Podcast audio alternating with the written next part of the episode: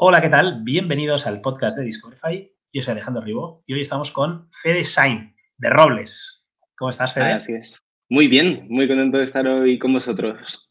Justo ahora fuera de micrófonos hablábamos, ¿es Fede Sain o Fede Sain de Robles? Si es apellido compuesto o no. Y ya casi la cago, ¿eh? Sain de Robles, Rueda, que es el de mi madre, que siempre se queda pobre fuera. No nos olvidemos, sí, Intento ponerlo ahí en valor. Claro que sí. Lo que pasa es que entonces ya es apellido kilométrico y ya cuesta. ya. Y, y tengo un segundo nombre incluso, o sea que eso ya no cabe en ningún lado, pero bueno. Oye, Fede, antes de, antes de nada, eh, y viendo que ya con el nombre nos estamos entrabancando, sepia, sepia, eh, yo lo he oído de todos los colores. Nosotros lo decimos sepia, eh, que es como nos gusta, como suena, eh, pero sí que es cierto que cada uno lo va diciendo un poco a su voluntad y bueno, pues oye, que a nosotros nos gusta más sepia, pero también damos la oportunidad de que cada uno lo interprete un poco como ¿Y qué, mejor dic- le y qué dicen, qué dicen en el extranjero? Los alemanes, ingleses, franceses. Pues eh, mira, tengo un amigo de Gales que él dice que allí se diría sepaya, entonces eh, tendríamos que hacer una buena campaña de branding cuando salgamos ya en serio fuera para establecer bien el, el- el naming. Espectacular. Venga, va. eh, vayamos. Preguntas de apertura, ¿vale? Antes de, de que nos expliques quién es eh, Fede Sainz de Robles y qué es Sepia. Eh, ¿Dónde vives? Sepia. Eh, Sepia, pues vivo ahora en exacto. el Escorial. Eh, en el Escorial, que está en la Madrid. Sierra de Madrid. Sí, así es. Eh, pasé una cuarentena bastante terrorífica en uno de estos pisos pequeños de Malasaña y en cuanto pude me, me vine para acá, adoptamos un perro y estoy aquí feliz en la Sierra. Voy casi todos los días al final a, a Madrid, a la oficina que voy en tren, que lo tengo aquí al lado. Y la verdad es que, pues, eh, sin echar mucho de menos, la verdad, el centro de la ciudad. Perfecto. Eh, ¿Cuál crees que es tu superpoder? Pues mira, eh, yo creo que es el mantener el optimismo, ¿no? Con, con respecto a todas las malas noticias que nos van viniendo, sobre todo, joder, pues eh, nosotros que trabajamos además dentro del campo de la sostenibilidad, eh, pues el estar constantemente viendo los datos de cómo todo va fatal eh, en todo el mundo y yo creo que, que- el seguir manteniendo el optimismo de que, de que todo todavía puede ir mejor, de que todavía estamos a tiempo de actuar, de cambiar las cosas y que eh, otro futuro no apocalíptico también es posible si lo comenzamos a trabajar desde ahora. Sí, sí, eh, desde luego, como pongas esas noticias, no, no, no vamos a ningún lado. Y si fueras un- una marca, un e-commerce, ¿cuál serías? Pues hombre, ¿qué te voy a decir? Pues yo sería Sepia, ¿no? Al final es eh, una Ah, te la he marca puesto a que huevo, hemos- ¿eh? que hemos construido pues un poco eh, sobre el tipo de producto que eh, a mí siempre me hubiera gustado tener y sobre los valores en los que también creo, con lo cual yo creo que no hay mejor marca que pueda representarme que, que lo que es Sepia a día de hoy. Oye, ya que estamos con, con Sepia, igual hay alguien que todavía no la conoce, aunque lo dudo, porque hasta en Instagram le dais ahí fuerte a los ads ¿eh? de- de- del café con leche encima de la camisa. Explícanos qué es, qué Sepia. Pues Sepia es una marca que nace un poco para dar respuesta ante eh, pues, pues un objeto que es el que utilizamos eh, todos los días del año durante toda nuestra vida, desde que la humanidad es humanidad, que es la ropa, que al final pues es el producto con el que más tiempo pasamos a lo largo de toda nuestra vida, sin embargo pues tiene un montón de problemas, tanto funcionales como en su producción de impacto, ¿no? Entonces nosotros lo que hacemos es ropa para el día a día con la que todos nos podríamos estar vistiendo, eh, pero con tecnología para, un- por, por un lado, hacer el día a día mucho más fácil a nuestros usuarios, ¿vale? Son prendas que requieren muchos menos cuidados porque no acumulan olores, con lo cual no hace falta lavarlas tan frecuentemente, no se arrugan, con lo cual nos evitamos todo el problema de la plancha. Eh, no se manchan, repelen los líquidos también para evitar pues, pequeños accidentes diarios. Yo soy muy torpe y una vez a la semana siempre me acabo tirando un café encima, con lo cual, bueno, pues para evitar un poco este, estos pequeños problemas. Eh, y luego son prendas que son súper confortables, que son muy elásticas, no dejan marca de sudor, son muy transpirables y lo que intentamos es un poco poner la tecnología al servicio de las personas en este producto que tanto utilizamos, eh, pero que tan, tan poco funcional es, ¿no? Si, si, si nos ponemos a pensar en cómo eran las prendas que tenían nuestros padres o nuestros abuelos, funcionaban mucho mejor de las que tenemos hoy en día, ¿no? Eh, entonces, lo que intentamos es, pues, con tecnología, pues, hacer el día a día más fácil a todo el mundo y hacerlo además de forma sostenible, eh, pues utilizando materiales circulares que generan el mínimo impacto y pudiéndolo producir todo de forma local. para también pues, impulsar la industria de nuestro país y generar empleos y, y, de algún modo pues, eh, trasladar innovación hacia, hacia los usuarios. Y yo, yo diría, ¿no? Que es una marca de ropa o una empresa tecnológica. Pues es un poco ambas cosas. Al final, em, em, la tecnología nos rodea, estamos constantemente rodeados eh, y todos nuestros aspectos de la vida ya están em, inmersos en tecnología y sin embargo parece que nuestras prendas se han quedado muy, muy atrás en, ese sentido. Entonces, la tecnología para nosotros no es un fin, sino es una herramienta que utilizamos pues, para conseguir, como digo, pues, mejoras funcionales en el producto, mejoras a nivel de, sostenibilidad y es la que nos permite pues, poder llegar a, tener los productos que, hacemos. Pero al final nosotros nos dedicamos a hacer ropa, eh, pero utilizamos la tecnología para llevarla a cabo. Y de esa tecnología, o sea, ¿de, dónde sale? ¿no? Tú un día dices, oye, eh, me mancho el café todos los días, esto no es sostenible, eh, estaría bien que existiera un producto que no existe, y, te pones a investigar, o tú ya habías estudiado eh, estas movidas, ¿de, dónde sale todo? pues yo ya estaba investigando. Em, yo soy ingeniero en diseño industrial, y luego me, fui a estudiar diseño de moda y mm, cuando acabé pues estaba un poco obsesionado con conseguir eh, prendas que funcionaran mejor. Al final, pues como ingeniero siempre se me enseñó que el diseño consiste o debería consistir en resolver problemas y en ayudar a la gente, ¿no? Entonces, pues siempre que veía mi, ropa decía, joder, pues qué mal funciona. Eh, pues eso, se me mancha, se me arruga, se me estropea, etc. Y ahí entendí que parte de la respuesta estaba en, pues, en la tecnología, en entender los tejidos, en entender los nuevos materiales, los procesos, etc. Con lo cual fui a hacer un máster de nuevas tecnologías textiles a un laboratorio muy chulo que hay en Alicante y eh, pues me quedé trabajando con ellos. Y estuve ahí cinco años gestionando proyectos que tuvieran eh, como foco pues la aplicación de pues todos estos nuevos materiales y tecnologías que ya existían para cosas como muy tecnológicas o muy tecnificadas, pues prendas para los militares o para los astronautas o geotextiles o tejidos para biomedicina. Y de algún modo pues ya había desarrollos y un montón de propiedades que tenían sentido aplicarlos en hacer prendas de, de uso diario. Lo que pasa es que los diseñadores no tenían ni idea de que todo eso existía y todos los técnicos del laboratorio que sabían que todo eso existía no querían entrar dentro del mundo de la moda, porque al final, visto desde fuera, siempre el mundo de la moda es como algo muy frívolo, muy superficial, que al final como la gente eh, más culta o más científica es un sector como que le genera muchísimo rechazo, ¿no? Entonces, bueno, durante mi etapa en el laboratorio, que estuve pues unos cinco años con ellos, me dediqué un poco a, traducir pues toda esa tecnología que ya existía eh, al lenguaje de los diseñadores y al revés, pues las necesidades de los diseñadores, llevárselas un poco a los técnicos para intentar desarrollar proyectos conjuntos. Y la verdad es que durante esa época pues hicimos muchos proyectos muy chulos, pero que se quedaban siempre en una cosa como muy experiencial, en un desfile, en una exposición pero costaba mucho bajarlo a tierra, ¿no? Llevarlo realmente a una producción, porque al final entendía que, o, al final acabé entendiendo que, que, para los diseñadores sin una formación técnica les era muy difícil entender realmente las ventajas que podían eh, aprovechar de, estos nuevos materiales o de, o de estos nuevos tejidos.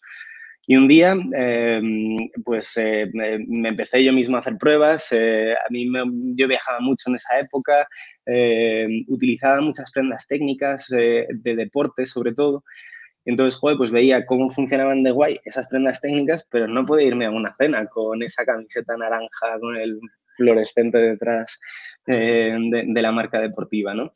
Con lo cual, bueno, pues eh, me empecé a hacer algunos prototipos, eh, los enseñaba un poco en redes sociales, tenía un montón de amigos que se volvían locos y que siempre me decían que comenzara una marca y tal. Lo que pasa es que en esa época pues sabía cómo funcionaba el producto y más o menos intuía cómo se podía hacer toda la parte de I +D, pero lo que no tenía ni idea era de cómo hacer una empresa con todo eso. Y ahí pues un día eh, me crucé con, con una aceleradora que hay en Valencia, que son los de Lanzadera, que llevan una, tiempo. Una, a ver, la aceleradora. La aceleradora, sí, hombre, con el, con el, paso, de los, con el paso de los años se ha ido convirtiendo en, en un tremendo eh, agente de, cambio de, y de, impulso de, innovación y de, poner también Valencia en el, centro de, España, ¿no? La verdad es que han hecho un trabajo muy, muy guay en, los últimos años. Yo cuando entré, la verdad es que llevaba un poquito tiempo, eh, entrábamos poquitas empresas en cada edición Y, y, bueno, pues cuando les conté un poco qué es lo que quería hacer, les pareció muy interesante. Yo también lo que les dije era, oye, yo sé hacer el producto, pero no tengo ni puñetera idea de cómo hacer una empresa. Eh, y justo era lo que ellos proponían, ¿no? El, el poderme ayudar precisamente a eso. Así que pues eh, me uní con ellos y, y, ahí arrancó Sepia. Entonces toda la parte de investigación ya de algún modo conocía porque ya había hecho muchos proyectos previos, no haciendo justo lo que, lo que hacía en Sepia, pero sí entendía un poco cuáles podían ser las fases, conocía a los proveedores, conocía a los técnicos que me podían ayudar en este arranque y en ese sentido la parte de producto la tenía más fácil eh, que la parte de empresa. Y, y en, e, en, este caso, ¿no? Eh, no sé, si ahora alguien en el 2023 quisiera lanzar un proyecto de complejidad similar, no, no digo igual, ¿eh? Pero de, ostras, algo tan disruptivo que no existe eh, y que lo que más se le parece es una camiseta de deporte, ¿no? Eh, se puede ser lean startup, ¿no? Y decir, oye, yo voy a empezar, ¿no? Sin... Claro, tú te centras en el producto durante muchísimo tiempo, ¿no? Y luego es la pregunta de, bueno, ¿y cómo ahora hacemos un modelo de negocio y, y conseguimos vender estos productos y demás, ¿no? ¿Qué crees? ¿Es, es muy complicado? Pues eh, me imagino que depende obviamente de cada sector y de cada estrategia. Yo en mi caso al final eh, desde siempre me ha gustado la, ropa y siempre me, me ha atraído mucho el sector de, la moda. De hecho, pues en mis estudios estuve también trabajando con diseñadores, con revistas, aquí en Madrid, en Nueva York.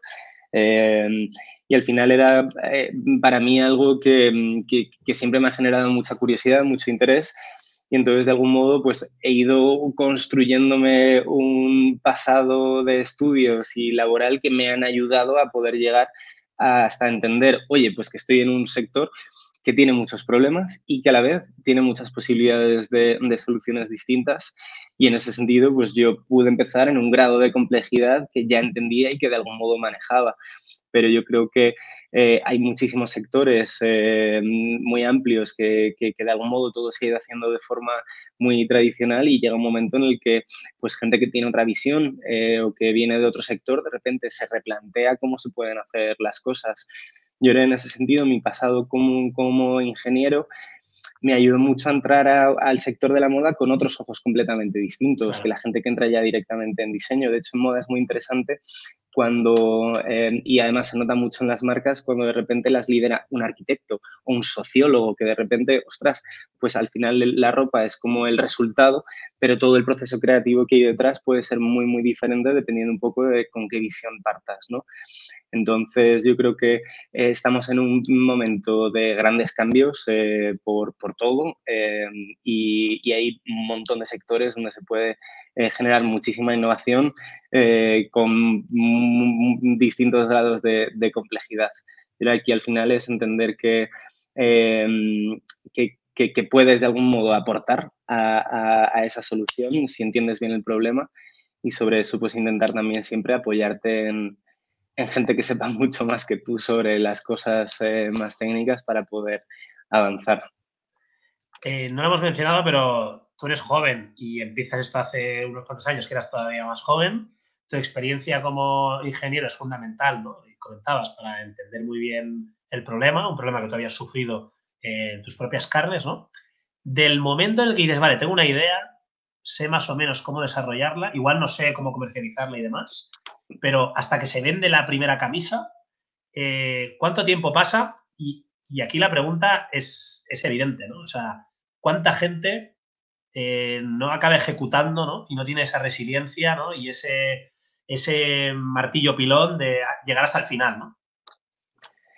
Pues en nuestro caso, eh, bueno, como, como, te comentaba, nosotros empecé, vamos, empezó todo en lanzadera con lo cual ellos sí que tenían bastante estructurado cómo tenían que ser esas primeras fases, ¿vale? Ahí yo no me inventé nada, sino que seguí un poco su planificación. Los tres primeros, o sea, estuve, estuve tres primeros meses eh, validando la hipótesis inicial, ¿vale? Eh, antes de lanzarme a hacer nada, antes de gastarme un euro en nada, en, en ningún tipo de desarrollo, lo que hice fue intentar entender si la propuesta que yo estaba haciendo, si esa hipótesis inicial tenía sentido o no. Y eso lo hice a través de pues muchas encuestas a pie de calle, encuestas a través de, en ese momento utilizaba Facebook para, para lanzar encuestas un poco a, a, mi red de contactos y entender si la gente realmente estaba interesada en prendas que le funcionaran mejor, eh, si estarían dispuestos a pagar más por, por ese tipo de funcionalidades dentro de sus prendas. Intentar entender también qué tipo de prendas iban a ser las que más les preocupaban o las que más estuvieran dispuestos ellos a pagar y mm, saqué una serie de conclusiones de, todas esas primeras encuestas. La primera era que efectivamente la gente sí que estaba interesada en este tipo de tecnología. Lo que intenté fue recopilar muestras de laboratorio pues, de un tejido que conseguía que no se manchara, con lo cual podía hacer un vídeo tirando un café en el tejido y tal. Otro tejido que no se arrugaba y podía enseñarlo en un vídeo. Otro tejido que no dejaba marca de sudor, pues ponía una gota en un lado, se veía cómo se mojaba, pero en la otra cara se veía que no traspasaba visualmente esa, esa humedad, ¿no? Entonces, bueno, pues con eso pude ir confirmando que efectivamente... perdona, ¿eh? E, Estos tres tejidos ya existían en realidad. Esas tecnologías mm, sueltos, sí, eh, o me podía hacer yo pruebas en el laboratorio, sí, tenía la capacidad de tener pequeñas eh, muestras que parcialmente pudieran ir explicando de una forma más visual a, a, la gente a la que me acercaba en qué podía consistir todo, todo esto. Eh, pero obviamente no existía nada, no había un tejido desarrollado todavía ni nada, eran pequeñas probetitas de, laboratorio. Entonces, un poco con, con esta, con en, estos tres meses pude confirmar que efectivamente los clientes estaban interesados en pagar un poco más por este tipo de productos. Eh, también descubrí o entendí que lo que buscaban los clientes eran prendas de vestir que parecieran prendas mm, corrientes yo en esa época pues estaba muy flipado con las prendas estas de biodinámica, de deporte, súper eh, futuristas. Eh, les planteaba algunos diseños y todo el mundo decía que no, que ellos querían una camisa que pareciera una camisa normal, pero que le hiciera todas las cosas que yo le contaba. Con lo cual, pues mira, eh, me, empecé a ahorrar mentalmente costes de desarrollos que se hubieran quedado en un cajón porque no les hubiera gustado probablemente a nadie. Y una vez tuve, tuve de algún modo esa, esa, validación inicial de, oye, pues sí, los clientes eh, de momento me están diciendo que sí, eh, pasé ya a la segunda fase que era validar realmente si se lo iban a comprar, porque obviamente tú vas con tu encuesta, con tu sonrisa, con todas tus ganas del mundo y la gente pues, pues, pues obviamente te va a decir que le parece fantástica tu idea y que seguro que te la compra cuando la saques. Pero ahora ya viene el, el momento de la verdad de decir, vale, pues ahora págamelo por adelantado y eh, yo con ese dinero puedo hacer una primera producción y te lo, te lo, te lo entrego. Eh, con lo cual, eh, pues ahí pasamos a la segunda fase, ya cuando validamos con los clientes que, se, que estaban interesados y validé que se podía producir y empezamos con las primeras, la, la primera pequeñísima producción de validación. Eh, lancé en preventa la primera tirada de, camisas. Como era la primera, quería que fuera muy pequeñita, porque también había visto algunos ejemplos en esa época de proyectos muy chulos de Kickstarter. Hay un caso muy guay, que es el caso de la Baupax Jacket, que fue el proyecto de moda que más recaudó en esa época. Te iba a preguntar, ¿no? En Kickstarter, eh, ¿eso era carne de cañón eh, para lanzar cosas súper innovadoras? Eso, podía haber sido... Mucho. Total, eso podía haber sido carne de cañón, pero justo un año antes sucedió el caso este de la Baubax Jacket, eh, que recaudó 9 millones, eh, no sé si 9 o 10 millones en, la campaña de Kickstarter, eh, que era una chaqueta que tenía un montón de funcionalidades y tal, y no habían probado a hacer la producción. Con lo cual hicieron la campaña, fue un bombazo y cuando se pusieron a producir fue un desastre absoluto. Y les explotó en la cara. 9 les explotó en la cara.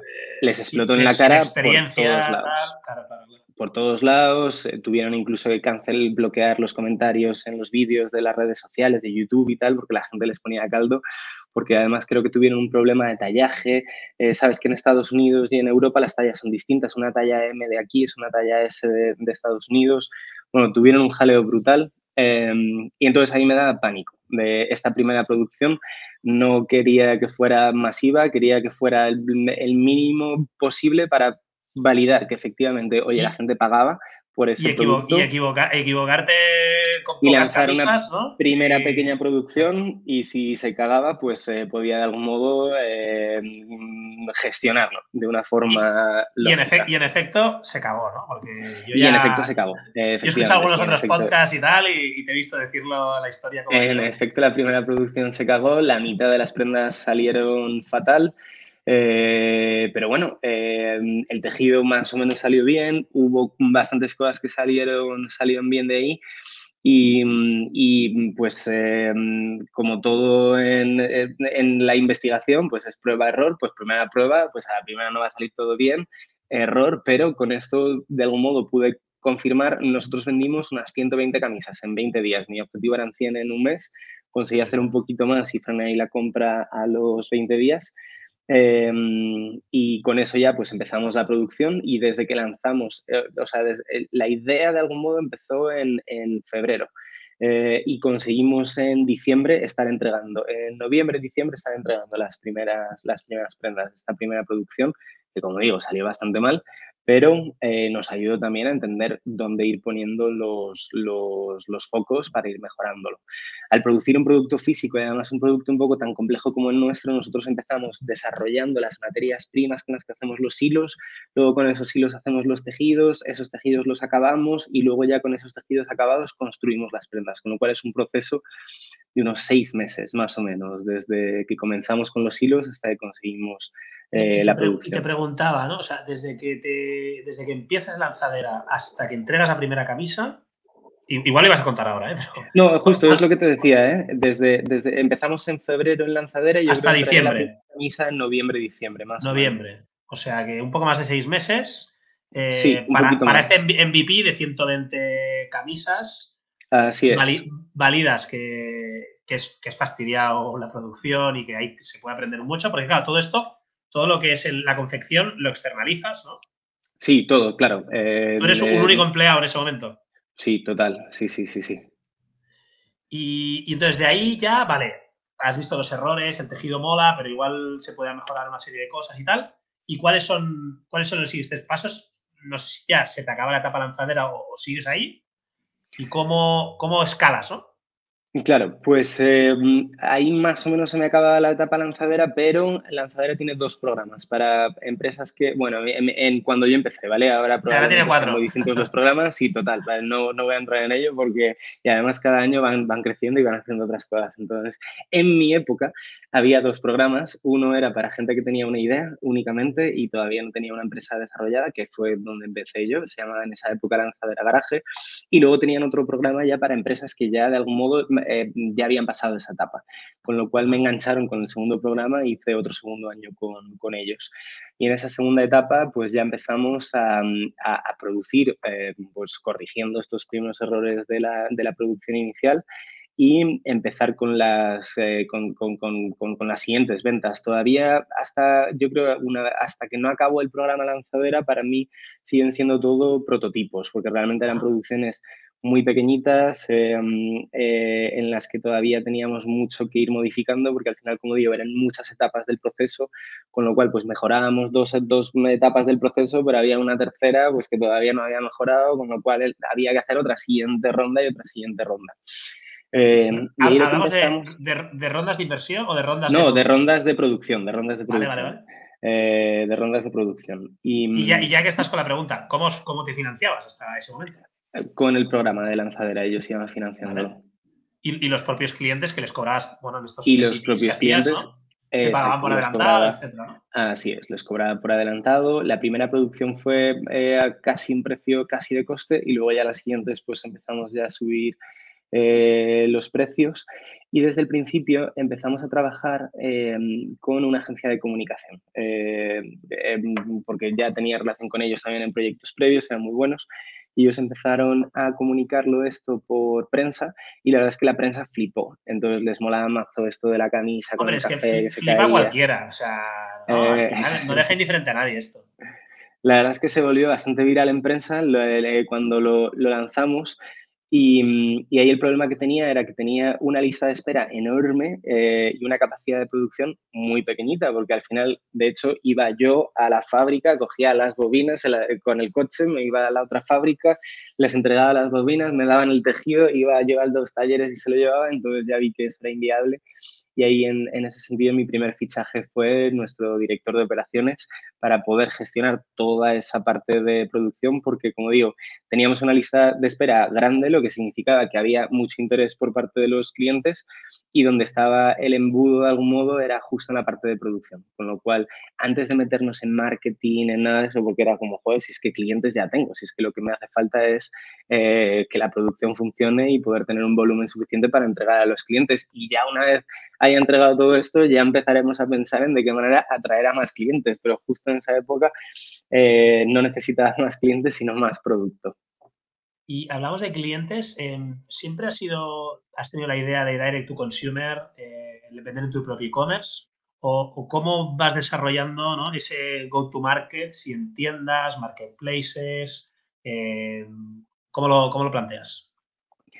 Pues desde el principio, em, claro, yo lo que quería conseguir de algún modo era una prenda que finalmente funcionara con todos los aspectos que nosotros queríamos, tanto a nivel funcional como a nivel medioambiental, ¿vale?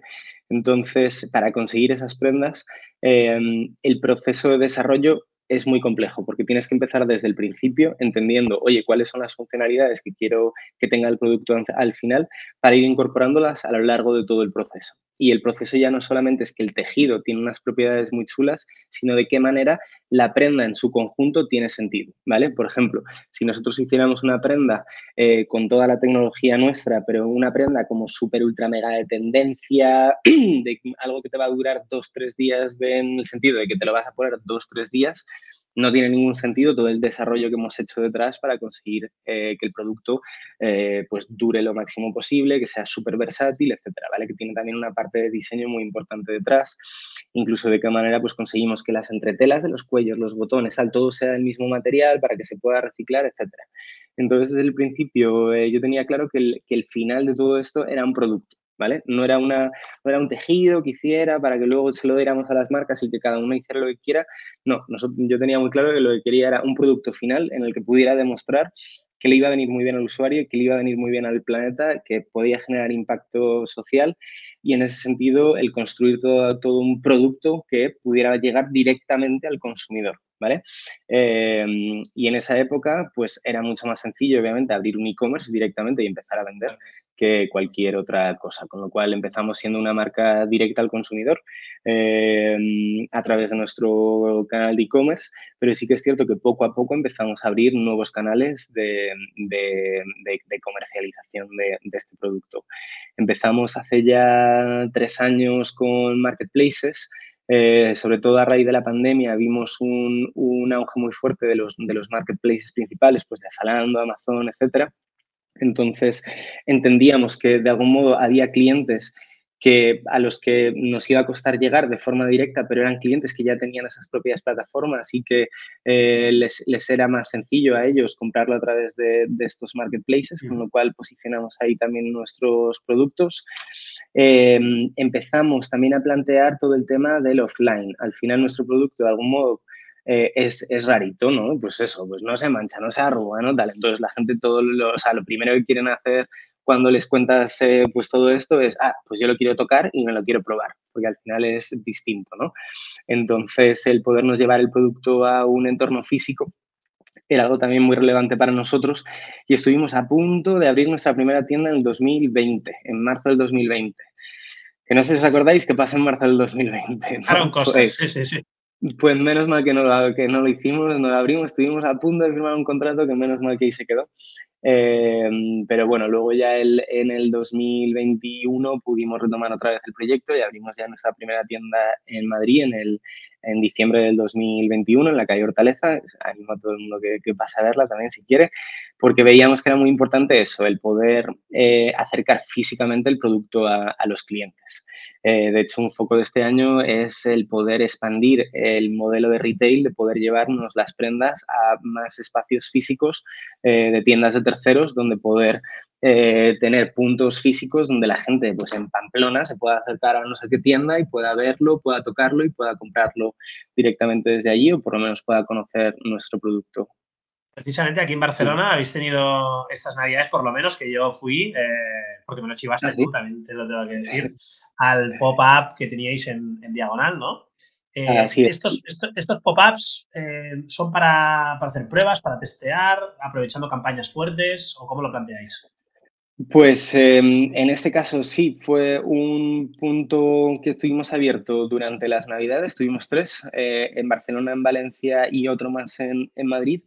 Y precisamente para eso, para poder acercar físicamente el producto a, gente que ya nos conocía, sobre todo, eh, pero que nunca se habían atrevido a comprar. Eh, y en ese momento de ventas de Navidad, que al final es el momento más fuerte que, nosotros tenemos a lo largo del año, el podérselo poner más fácil a, estos posibles clientes.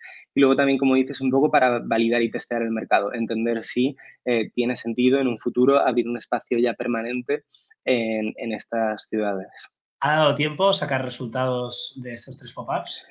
Pues eh, sí, ha dado tiempo a sacar eh, resultados, a sacar conclusiones, a, entender eh, cuáles podrían ser estos siguientes pasos en, el retail físico. Y la verdad es que, pues, por ejemplo, el caso de Barcelona ha sido muy interesante, ha funcionado fenomenal, a pesar de tener un horario muy limitado. Eh, y tener un espacio muy, muy pequeñito. La verdad es que eh, ha superado con creces las expectativas que nosotros teníamos eh, para, para, ese punto y, probablemente esperemos este año se pueda convertir ya en un, en un espacio permanente nuestro ahí en Barcelona. ¿Y el KPI principal cuál sería? ¿Facturación del pop-up?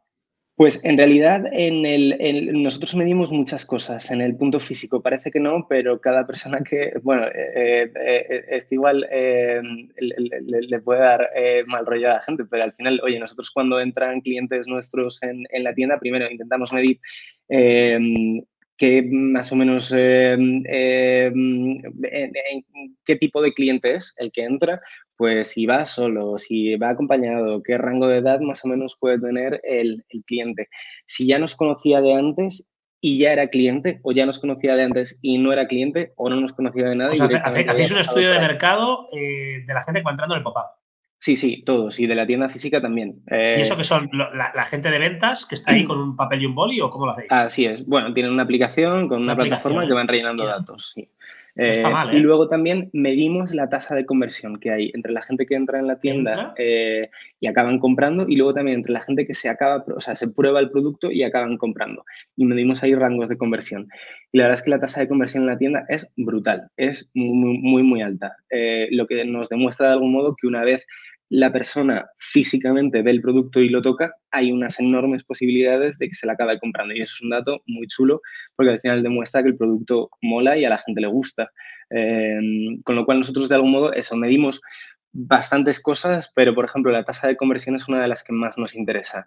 Em, a la hora de entender si realmente em, el, producto tiene acogida en, esos, en esos espacios o, no la tiene. Y luego pues medimos otras cosas ya, pues de ticket medio, por ejemplo, de unidades por, por ticket, que eso ya de algún modo demuestra más el, el, performance del propio vendedor, ¿no? Si es capaz de, eh, pues en la misma compra hacer un upselling o no, tal, eh, sobre todo para ir entendiendo de qué manera. La, la primera vez que compras una, una, camisa o una prenda de sepia, que dices una, una ya está, ¿no? Cuando ya eres recurrente, igual ya te compras dos o tres de golpe, ¿no?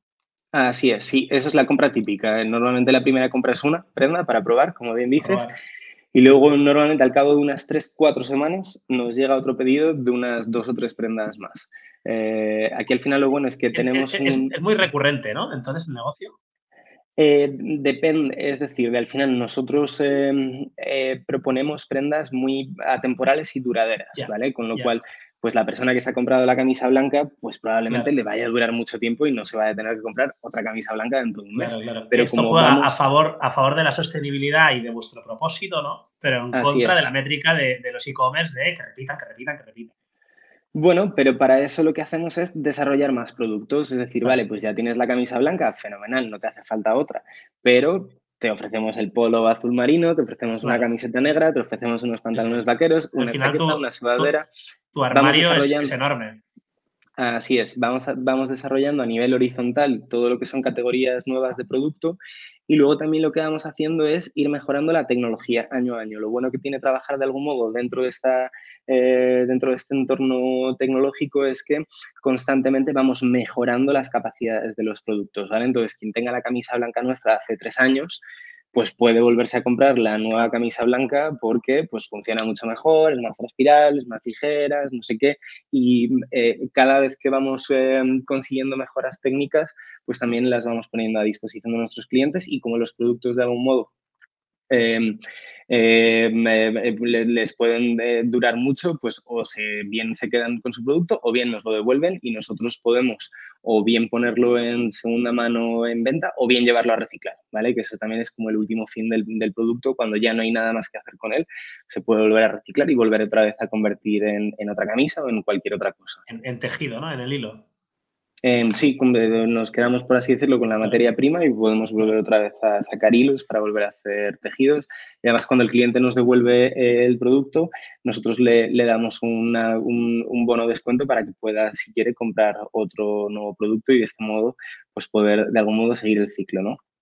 O sea, caso de éxito, circularidad, vamos, de, cabo a rabo. O sea, no, no, os dejáis ningún cabo suelto. ¿eh? Bueno, seguimos trabajando en ello. Es algo complejo, pero al final, eh, mm, cuando se habla de sostenibilidad en moda, muchas veces nos centramos en el tema de las materias primas, etcétera. Uno de los principales problemas que tiene la moda a día de hoy es el tema de la circularidad. Solamente un 1% de, los, de las prendas acaban reciclando y convirtiéndose en nuevas prendas un 1%. Estamos hablando de unas cantidades ingentes de prendas que acaban en vertederos e incineradas porque no hay nada más que hacer con ellas. Con lo cual, eh, es un foco muy importante el de la circularidad dentro de la, de la, industria de la moda. Es algo muy complejo porque se tienen que alinear muchos sectores, el de la recogida de prendas, el de la gestión de los residuos, el de los reciclajes. Son tecnologías que están empezando a desarrollarse, pero bueno, vemos con, eh, con gran interés cómo desde la, desde la Unión Europea se están eh, está poniéndole mucho foco ahí. De hecho, pues hace poco han publicado el PERTE de Economía Circular, donde moda es uno de los sectores estratégicos eh, a tener en cuenta a la hora de pues, eh, percibir ayudas para poner en marcha esta, esta, esta industria que, de algún modo tiene un montón de, factores, ¿no? Porque todo empieza de algún modo porque las marcas eh, generemos productos que se puedan reciclar, que eso es un poco la parte de ecodiseño, ¿no? Oye, pues si tú tienes un sistema de reciclaje muy bien montado, pero las prendas que te llegan pues tienen mezclas de materiales que hacen que sea inviable de reciclar o tienen un montón de piececitas que mm, solamente el tiempo que tardo en quitarlas no me sale rentable el reciclaje de esa materia, pues ya ahí se acaba el proceso de reciclaje, ¿no? Con lo cual tiene que partir un poco de, que las marcas empecemos a interiorizar esos procesos de ecodiseño y eh, que luego todo el sistema continúe, ¿no? Pero como de algún modo yo ya estaba bastante dentro de la industria antes de comenzar Sepia, yo tenía clarísimo que esta parte de circularidad era un esencial eh, para que el producto tuviera sentido en el futuro, con lo cual eh, pues toda esa, toda esa estrategia está muy arraigada dentro de nuestros procesos de diseño y, conseguimos que, la circularidad suceda en, todas las prendas que tenemos. Y hablabas del tema de la Unión Europea, que en efecto se está poniendo muy duro, ¿no? Tú ves a, grandes gigantes como Zara, no sé, Mango, em, no sé si a reciclar ropa o a poner eh, puestos de venta de segunda mano dentro de sus tiendas. Ya lo están haciendo, ¿eh? ¿eh? Inditex anunció hace unos meses que ha puesto su primera tienda de segunda mano en Londres, creo que es. En, sí, pero bueno, un piloto. UK. Están haciendo pilotos. Al final, el problema que tiene la industria es muy gordo. Es decir, de los datos eh, que, que, manejamos son, son, son tremendos. Como digo, el tema de la cantidad de prendas que se reciclan es mínima. Eh, las emisiones de CO2 que genera la industria textil son bestiales, es la segunda industria que más emisiones emite cada año eh, a, la atmósfera. El 20% de todos los tóxicos que llegan al mar cada año vienen de la industria textil y hay que tener, o sea, y, la industria de algún modo tiene que cambiar eh, por voluntad propia o, a marchas forzadas porque la legislación así lo contempla, ¿no? Entonces, bueno, em, yo entiendo que, eh, que aquí hay que ir con, con cuidado todos porque al final em, la industria de, la moda genera una barbaridad también de puestos de trabajo. En España representa un 2,7% del PIB.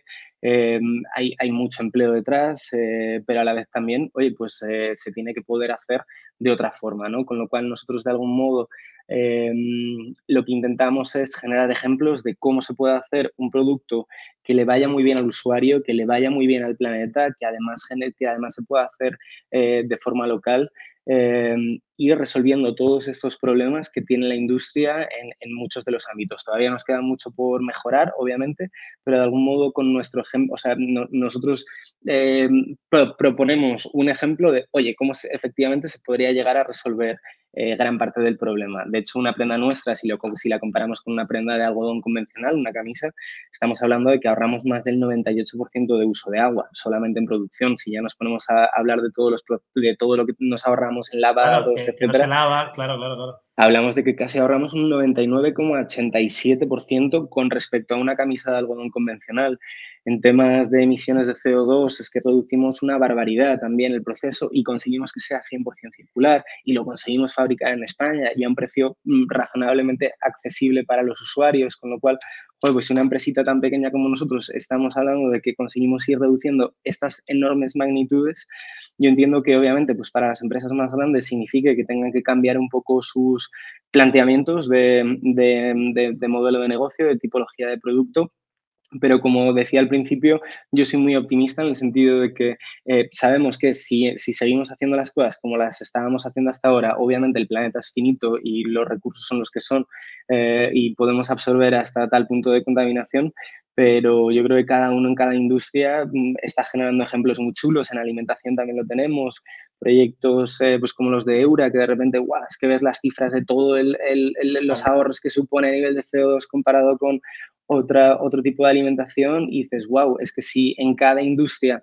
eh, eh, pues empezamos a proponer ejemplos de cómo se pueden hacer las cosas de otra manera, eh, pues espero que el planeta pues consiga realmente no acabar de esa forma tan apocalíptica que, que, muchas veces nos enseñan las, las películas, ¿no? Y hablábamos de, de estas marcas más grandes, y lo digo porque Sepia no se ha quedado en producción y venta directa, sino que estáis haciendo colaboraciones, ¿no? Precisamente con estas marcas que igual no saben cómo hacerlo, pero igual por, no desaprovechar eh, el tirón que tiene la sostenibilidad y demás, digo, oye, yo no sé, ayúdame, ¿no? Eh, Esto significa que os podéis llegar a convertir, ¿no? En un fabricante de moda sostenible para, para marcas que realmente son conscientes pero no saben hacerlo de moda sostenible y funcional, que al final es un poco lo guay que tiene esto, ¿vale? De ir uniendo las dos cosas. Sobre todo porque al final nuestro cliente nos compra porque la camisa no la tiene que planchar y eh, está perfecta siempre. Luego el tema de la sostenibilidad es algo que va un poco en un segundo plano, pero realmente el interés de nuestro cliente... Si solo fuera por sostenibilidad hubierais vendido mucho menos, eso está claro. Eh, exacto, exacto. Eh, entonces sí, claro, al final nosotros nos dábamos cuenta de que todo el desarrollo tecnológico que hemos hecho y que, como digo, no se queda en el tejido, sino de entender cómo se construye la prenda, cómo se construye eh, pues todos los elementos que incorpora la prenda para conseguir que funcione, pero que sea reciclable, tal, tal, tal.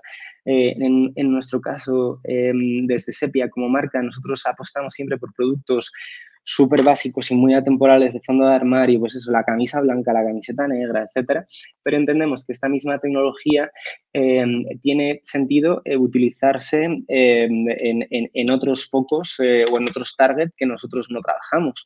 Em, entonces, en lugar de ir nosotros eh, generando un catálogo de productos enorme, pues con todos los tipos de pantalones posibles, o de camisas, o de pues más hipsters, más pijas, más traperas, más tal. Oye, pues lo que podemos hacer es poder llegar a las marcas y decirles, oye, nosotros tenemos toda esta tecnología desarrollada, os, os transferimos de algún modo todos nuestros conocimientos para que vosotros lo podáis adaptar a vuestros target, a, vuestra, a vuestros diseños, a vuestro tipo de público y que de algún modo con eso consigamos ir em, acercándonos hacia nuestro propósito, que no es otro que hacer que el día a día sea más fácil para las personas mientras cuidamos del planeta. Oye, si nosotros desde Sepia llegamos a un público X, pero gracias a poder colaborar con otras marcas que tienen también eh, sus, sus públicos y sus mercados, eh, pues podemos acelerar un poco el, el, ir llegando hacia nuestro propósito, pues mucho mejor. Y les podemos ayudar a ellos en, en, entender cómo producir y cómo hacer estas prendas más funcionales y más sostenibles y ellos nos ayudan a nosotros a poder llegar a, más clientes. ¿Y cómo se reparte el, el, pastel a nivel de ingresos de venta en e-commerce, venta marketplaces, venta en estas eh, marcas que hacéis colaboraciones? Y, qué me dejo en, las tiendas, ¿no? O ya lo había dicho. Bueno, en general. Bueno, luego, luego nosotros aparte tenemos una pequeña vertiente B2B en la cual hacemos uniformes también para compañías, para hoteles, para ah, restaurantes, para eventos. Eh, ha sido algo que desde hace tiempo las empresas nos lo han ido pidiendo y nosotros de forma muy reactiva hemos ido eh, haciéndolo y ya desde este año ya establecimos una estrategia clara porque veíamos que era un sector y un segmento muy interesante también, pues eso, para, pues para que un camarero esté impecable en todo el servicio, sin marca de sudor, sin manchas, con una camisa fantástica, veíamos que también tenía por ahí mucho interés y entonces ya lo hemos establecido un poco como, como estrategia nuestra lineal. Entonces, más o menos, el pastel a día de hoy se reparte, pues un 65% más o menos sigue viniendo del e-commerce nuestro, Em, tanto en, España como fuera de España. Fuera de España a día de hoy representa un 10% más o menos. Al final em, veíamos que todavía tenemos mucho mercado por comernos en España y que tiene eh, un rendimiento mucho mejor a nivel de, marketing todavía el e-commerce en España. Un 10% es nuestra tienda física de Madrid, solo lleva un año y ya ha representado más o menos ese, ese 10%. Otro 10% son estas colaboraciones con, otras marcas y otro 10% son los marketplaces, ¿vale? Y el 5% restante se nos quedarían en los proyectos de B2B que hacemos de, uniformes, etcétera. Eso es más o menos un poco cómo repartimos el, el pastel a día de hoy en Sepia. Ahí te das cuenta que en retail si empiezas a abrir un, número de tiendas, ¿no? Como habéis dicho que estos pop-ups y tal, puede ir creciendo de manera bestia, ¿no? ¿De, qué orden de magnitud hablamos, ¿no? ¿Cómo es el pastel de grande? Pues mira, este año nos hemos quedado un poco por debajo de los 3 millones, eh, 2 millones y pico en facturación. El año que viene pretendemos llegar pues, casi hasta los 6 millones. Eh, y al final vemos, como tú dices, que hay canales que tienen mucha más capacidad de crecer. ¿no? Pues, por ejemplo, el tema de las tiendas físicas, el tema de las colaboraciones, el tema de, eh, del B2B o incluso un tema que abrimos ahora, que es el tema de wholesale, de venta a retails de terceros. Eh, eso es algo que no habíamos casi tocado hasta ahora y vemos que mm, eso es un, canal que puede escalarse eh, eh, mucho más rápidamente. ¿no? ya vamos entendiendo más o menos, hay, canales que ya tenemos muy pillados, cómo crecen más o menos, en qué porcentaje van creciendo anualmente, como es por ejemplo el e-commerce, que ya llevamos trabajando con él desde hace mucho tiempo y podemos preverlo y proyectarlo mucho mejor.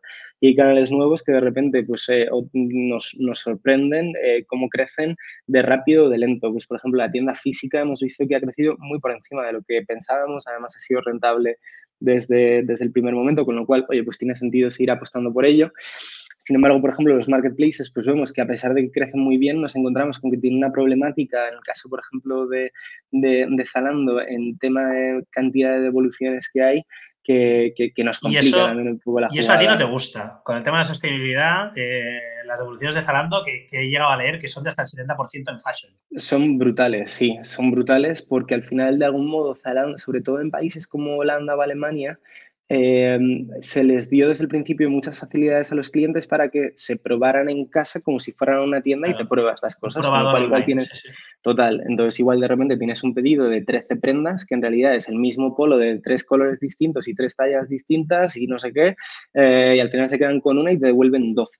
Entonces, eh, eso a nivel de sostenibilidad es bastante terrorífico em, y a nivel también de gestión interna del stock, porque luego ellos tardan mucho tiempo en volver otra vez a meter ese producto en stock, etcétera. Con lo cual, bueno, pues oye, cada vez que abrimos un canal nuevo intentamos eh, hacernos con toda la información posible para entender cómo puede traccionar y cuáles pueden ser esos, eh, esas barreras o, esas, o, esos impulsos, pero luego pues siempre hay que probarlo todo y ver si realmente es cierto o no. Y sobre eso pues seguir analizando y seguir poniéndole recursos o al revés, o, ver si, si, si, si esos proyectos pues tienen sentido un poco más adelante o tienen sentido que acaben ahí y ya está. Hablábamos del e-commerce, que es el, que se lleva el trozo de pastel más grande eh, y seguro que lo va a seguir siendo durante unos cuantos años. Em, estáis, decías, focalizados sobre todo en España. Eh, tenéis un, Shopify y, hablabas de, la importancia de las pop-ups y las tiendas, de que la gente quiere tocar el producto, pero ¿estáis teniendo ratios de conversión eh, buenos? Porque al final yo creo que se mima mucho eh, la los vídeos ¿no? Eh, que hacéis en display, ¿no? En, social ads, cómo se te cae el café, cómo vas tirando la ropa, ¿no? Eh, incluso luego la foto de producto en la, página de producto, pues lo mismo, ¿no? Se ven las gotitas que no absorbe la camisa, ¿no? y cómo los modelos están todo el rato arrugando la ropa. el tema del olor, pues difícil en, una foto, ¿no? ilustrarlo. Sí, la verdad es que sí. ahí, ¿En qué conversiones nos movemos? Pues en el e-commerce estamos en una conversión como de uno y medio más o menos, depende de la época del año, ¿vale? Y hay, hay épocas en las que la conversión, pues en Navidades, es, es, mucho mayor porque la gente está en el momento que quiere comprar el producto para, para tal. Sin embargo, eh, pues en el mes de octubre, por ejemplo, que es un mes más de observación, la, la conversión baja un poco. Luego también depende mucho de los canales eh, de captación eh, pues hay canales que, que, que, funcionan fenomenal y que tienen una tasa de conversión muy buena y canales que tienen una tasa de conversión mucho menor, pero bueno, de media yo creo que está en torno al, al 1,5% más o menos en la conversión en web. Sin embargo, por ejemplo, en tienda la tasa de conversión que tenemos es casi un 70%, que es bestial. Oh. Eh, hombre, suele ser gente ya muy preparada, o sea, en, en, una fase del embudo ya muy abajo. Exacto. Claro, claro, Exacto. Y, mm, dime. Hablabas de, canales. Eh, ¿Qué es lo que funciona mejor? ¿no? Eh, un influencer hablando de las propiedades, tirando su café por encima, social ads, Google. Pues es un mix un poco de todo. De algún modo nosotros al, al estar abriendo casi una categoría nueva de producto, primero le tenemos que explicar a la gente que esto existe y que realmente funciona. Entonces, em, pues para nosotros, por ejemplo, todo lo que es prensa eh, nos funciona muy bien a nivel de mm, reconocimiento y a nivel de veracidad de lo que estamos diciendo. Es decir, yo puedo decir que la camisa no se mancha, no se arruga y tal, y quien lo vea en Instagram se lo puede creer o no, pero si pues una gran cabecera de este país hace un artículo de forma orgánica diciendo, oye, la hemos probado y efectivamente son la leche, funciona muy bien y tal, eso de algún modo hace boom, que, de forma eh, indirecta o directa eh, pues nos sube la conversión en, las campañas. ¿no? Eh, nosotros hay cosas que podemos medir muy fácilmente, pues eso, cómo funcionan en los last click de Facebook Ads, de Google Ads, de programática, de, de, Native Ads, etcétera. Y luego hay cosas que no podemos medir tan bien, como es el tema de los influencers o el tema de, de prensa, pero que de algún modo hacen que entre todos vayan sumándose eh, y se haga un mix ahí bastante, bastante complejo. Yo de marketing es de lo que menos sabía cuando entré. Menos mal que tengo una directora de marketing fantástica, que es Verónica, que además tiene mucha paciencia para ir explicándome las cosas. Porque claro, yo al principio decía, joder, pues hemos puesto un anuncio, ¿por qué no se está vendiendo ahora tanto? Como churros. a ver, todo, todo lleva su tiempo y en nuestro caso además es un producto que requiere de algún modo un proceso de, primero, de creértelo eh, y luego no es una compra impulsiva, de, sino es una compra un poco más reflexiva.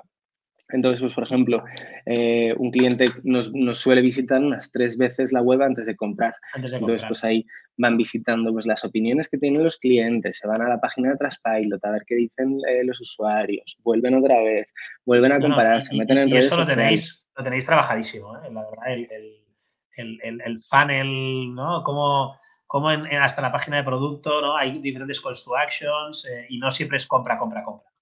Así es, y poco a poco, oye, pues son procesos de mejora continua, eh, tanto en web como en campañas, eh, pues es ir entendiendo que no hemos dado en una tecla final y nos vamos a dormir, sino, oye, pues ahora que ya hemos hecho esto, ¿de qué manera lo podemos seguir mejorando? Hacemos un test A-B, a ver si esto tiene sentido, o esto que hemos propuesto hace un año, a ver si sigue teniendo sentido o no, porque hay veces que de algún modo estableces una estrategia eh, y, y, tiene sentido en ese momento por lo que sea pero luego lo ves un año más tarde y dices, bueno, pues es que la razón por la que esto tenía sentido ya deja de tenerla, entonces vamos a ver si esto sigue funcionando o no. Eh, con lo cual también es un proceso continuo de, ir haciendo pruebas y de ir mejorando. Hablando de esa mejora continua, ¿qué crees que se está haciendo mal en e-commerce? ¿Qué creo que se está haciendo mal en e-commerce? Eh, a nivel global, Sí, ya no digo tú, sino en general, ¿no? Hablábamos, por ejemplo, del tema de las devoluciones de Zalando, pues no sé, igual ya te... sí, no, total. Eh, yo creo que em, eh, el tema de la logística eh, es uno de los temas fundamentales a, poder resolver, tanto de cara a las marcas como de cara a los consumidores. y de algún modo a establecer un sistema bastante más em, estandarizado, ¿no? Porque al final, oye, cada marca tiene su sistema. Nosotros, por ejemplo, el mensajero llega a tu casa y te lo recoge. Sin embargo, yo algunas veces que compro online, pues me toca ir al punto de recogida de correos o de MRV. Hay algunos que me tengo que imprimir ya la etiqueta, otros que no. Unas veces lo pago, otros no. Y al final yo creo que eso eh, genera mucho caos a los clientes y muchas veces acaban comprando en estos grandes canales, pues como puede ser Amazon o Zalando, que ya entienden como su proceso, ¿no? ya tiene un protocolo eh, fácil Exacto. Em, y, en ese sentido yo creo que al final em, los, e-commerce em, deberíamos ser un sitio donde poder explicarle muy bien al cliente qué somos como marca, que eso no nos lo permiten hacer estos grandes marketplaces, cuál es un poco el, propósito y que, podamos ser lo más, eh, lo más fáciles y entendibles eh, a los clientes. Y hay una cosa que también nos preocupa mucho y que creo que, es lo siguiente también que se va a trabajar eh, a nivel global un poco en el e-commerce, sobre todo los que trabajamos un poco en sostenibilidad, que es el tema del greenwashing. De, oye, cuando yo digo que mi producto es sostenible, eh, ¿por qué? ¿Sabes? Nosotros le ponemos ciencia, datos detrás, te lo explicamos con, eh, con, argumentos, no simplemente, oh, somos eco-friendly, que esto ya la Unión Europea es una de las siguientes legislaciones que hay, a evitar Em, pues todo esto que se ha denominado el greenwashing. De hecho, pues grandes marcas como H&M ahora están en juicios, los de ASOS y Zalando han tenido que quitar un montón de claims sobre sostenibilidad eh, sin bases científicas o sin argumentos sólidos. Entonces yo creo que, que, la parte de, de, transparencia es una de las que va a ser también fundamentales. Eh, en el futuro para que los clientes entiendan realmente, oye, qué es lo que, o sea, esto que me está contando esta marca, realmente de dónde sale, de dónde se la ha sacado eh, y de dónde están saliendo los, los, productos o las afirmaciones que están haciendo. ¿Y tú, Fede, cómo, cómo te pones al día todas las semanas? Eh, newsletters, podcasts, blogs, prensa, ¿qué, ¿qué te ayuda a inspirarte? Pues em, eh, intento estar al día y a la vez intento no estar excesivamente al día y centrarme también en mi trabajo, porque al final son, eh, como te pongas a leer todo lo que hay o a escuchar todo lo que hay, avanzas muy poco. Em, yo es que me he ido haciendo una red muy interesante en LinkedIn de gente que eh, sube cosas súper interesantes y que me permiten estar muy al día. Además, lo tengo muy organizado con la gente que me interesa realmente las cosas que cuenta para que me los destaque y las pueda eh, ver antes de empezar el día. Me pasa lo mismo con, con Twitter. Eh, en Twitter soy súper pasivo en el sentido de no suelo hacer nada. En LinkedIn sí que soy un poco más activo. Eh, y luego leo los medios un poco más de referencia que tenemos en, en, moda, pues como puede ser Moda S, Fashion Network, o Fashion United, o Business Insider, que habla mucho de, de tecnología. Y luego, em, pues eh, algunos podcasts me, me, escucho, me gusta mucho uno que se llama Guerras de Negocios, que hablan un poco de eh, enfrentamientos entre compañías y cómo al final eh, generan sus estrategias, un poco para salir de, de ahí. Y luego al final, pues también lecturas más profundas que me permiten el poder entender con más calma pues ciertos aspectos. Pues hace un par de semanas eh, me acabé uno sobre OKRs de Google, que es un poco su metodología de estructurar eh, eh, metas. me he leído también esta semana pasada uno que hizo un chico de lanzadera que se llama Javi de Toro sobre rondas de inversión, que también me parece muy interesante y me estoy acabando también el, el libro de la biografía del, del fundador de Nike, eh, que, me, la había empezado hace tiempo, pero nunca había acabado de, terminármelo y, estoy ahora otra vez retomándolo. Así que bueno, pues voy hacer un poco remix, pero como digo eso, intento y además tengo establecidos también en mi calendario un poco cuáles son los huecos. Pues martes y jueves puedo ver Twitter y puedo ver LinkedIn en tales horas y tengo los trozos para leer también noticias porque mm, necesito también eh, pues tiempo para estar con mi equipo, para estar pensando, eh, para estar estableciendo estrategias y sin estar constantemente contaminado ¿no? de, qué está pasando, porque al final eh, hay, hay, veces que vas leyendo cosas y que de repente uh, me empieza a generar como ansiedad de, ostras, pues esta empresa ha hecho tal, entonces, y me, me, destruyen un poco la estructura mental o el, o el, y el, foco. que llevaba ese día, exacto, pierdo el foco, entonces ya me lo organizo para poderlo asimilar en los momentos que sé, que me apetece y me sienta bien eh, leer informaciones y poder aprovecharlas eh, de verdad. Oye, ¿y, ¿y quién nos recomiendas para que se pase por el podcast? Pues, em, pues mira, os recomendaría, que creo que tienen historias muy interesantes contaros, eh, los chavales de Minimalist, que justo estuve de podcast con ellos la semana pasada, no sé si conoces a, Pepe, eh, que ellos tienen una visión así muy chula también de, de lo que hacen. Y luego a mí me gusta mucho em, cómo hacen eh, toda la estrategia em, para e-commerce em, de tecnología de sostenibilidad, las chicas de Bicom, eh, que ya también están ahí en Barcelona, eh, que, que, tienen también una, una forma de, de ver eh, la sostenibilidad eh, sobre el negocio y ver de qué manera también eh, sus herramientas pueden ser incluso palancas de conversión dentro del e-commerce, de, toda esta parte de transparencia de la que hemos hablado, tienen una, una, herramienta muy chula y, y, son muy interesantes ellas dos también y lo explican todo muy guay. Así que te lanzo. Bueno, pues oye, llamamiento, llamamiento a, a Pepe y Víctor desde luego, que tenemos ganas de que se pasen. Y, bueno, Ana también la conozco mucho, así que seguro que, si le digo, se querrá venir a contar su historia. Oye, Fede, eh, gracias. Eh, ha sido un placer. Sabemos que tienes la agenda a tope. Esperamos que no te hayamos desenfocado mucho, ¿vale? Eh, de tu día a día. Esto está en programa, no te preocupes. Y, no sé, no sé, tú eres, decías, activo en, en, Twitter, en LinkedIn. Em, en, LinkedIn sí, en Twitter lo tengo solamente de, momento de forma pasiva para recibir toda la información, pero todavía no me he lanzado a hacer hilos. Es uno de los, de, los propósitos para este 2023. Claro, es que es un canal que me interesa mucho, me parece un canal muy interesante, pero eh, tengo que pensar bien la estrategia, que al final, oye, pues cada uno tiene su, cosa y, si te lanzas a hacer algo hay que hacerlo bien.